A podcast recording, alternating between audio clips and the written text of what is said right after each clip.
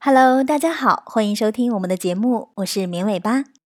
大家可以通过荔枝 FM、蜻蜓 FM、喜马拉雅和播客四大平台来收听我们的节目。如果你还想了解节目的文字内容，可以关注绵尾巴的微信公众号，公众号的名字就叫绵尾巴，大家直接搜索“绵尾巴”三个字的全拼 M I A N W E I B A 就能找到了。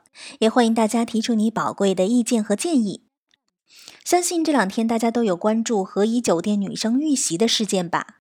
光天化日之下，一个女生在酒店入住，竟然遭到一个陌生男子的袭击，真的是太恶劣了。好多明星也纷纷发文声援。这个事件一出，真是让众多女生，也包括绵尾巴自己，对单独出行心生恐惧啊！我们这些弱女子也不得不思考和学习一下，万一遭遇这样的恶劣事件，自己该如何自救呢？其实啊，大家看视频就知道，视频中女孩的自救方案已经非常完善而且正确了。我们在对这个恶性事件表示愤怒，对这个女孩的遭遇表示同情的同时，也必须学习一下这个勇敢的女孩的自救措施。首先，在面对男子的挑衅和进一步的骚扰的时候，这个女孩毫不犹豫地做出了肢体反抗，并且大声呼救。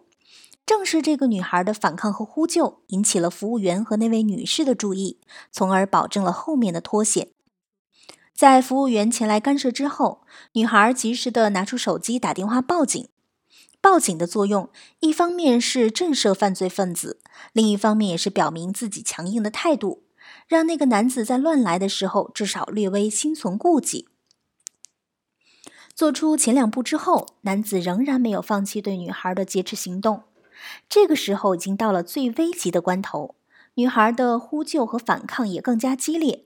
到了这种地步，必须拼尽全力，最后尝试一下了。事发后，女孩及时报案，并且发到网上提醒更多的人注意，同时取得舆论支持，这也是非常正确的决定。所以，面对类似的情况，这个女孩的自救方案已经有如标本般完善了。至于有人说，为什么不立刻逃跑呢？可以携带武器攻击对方啊！首先，女孩身处酒店之中，有服务员，有来往的客人，有监视器。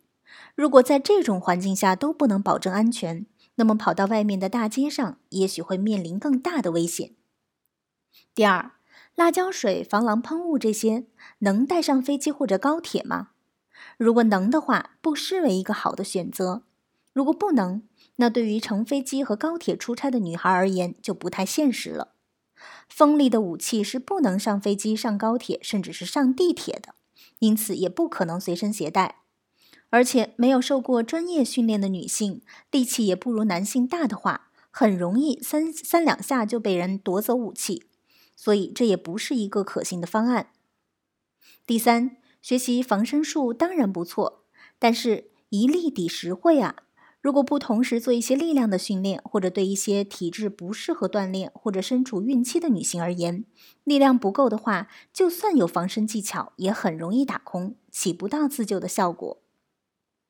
但是，正是因为这个女孩的自救方案已经如此完善，这件事情才更加令人觉得可怕。这个案件事发在天子脚下的帝都，发生在的地点是一个四百多块钱一晚的宾馆里。发生的时候，身边还有酒店服务员和住客走来走去。这个女孩已经非常勇敢、积极的反击和求助，但即便是在这样的情况下，这个女孩仍然被揪着头发拖行了很长的距离。甚至如果不是那个女士及时出手的话，这个女孩都有可能被拖进楼梯间，或者是某某个房间。之后会发生什么，谁也不能预测。实际的社会生活中，还有一些更恶劣的环境。比如说，公司夜间的停车场；比如说，清晨和夜间的上下班路上；比如偶尔出差的某个三线城市或者是城乡结合部，在那些环境下，如果发生类似的事情，女性该怎么自救呢？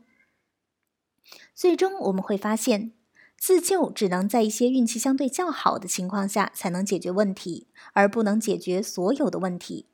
因此。我们不能把希望都寄托在女性的自救或者是自身防范意识的提升上。当然，一方面我们要学习自救，学习防身术，携带防身工具乃至武器；但另一方面，永远不能忽略的是，一定要改善社会环境，从根本上解决问题。否则，治标不治本，总有一些自救解决不了的情况，而那些情况下发生的案件，往往是更加恶劣的。好的，以上就是本期节目的所有内容了，感谢大家的收听。本期节目的内容来自于知乎日报，作者是张刘乐天。如果您需要了解节目的文字内容，可以关注“绵尾巴”的微信公众号，公众号的名字就叫“绵尾巴”，大家直接搜索“绵尾巴”三个字的全拼 M I A N W E I B A 就能找到了。也欢迎大家提出你宝贵的意见和建议。那么下期节目我们再见吧，拜拜。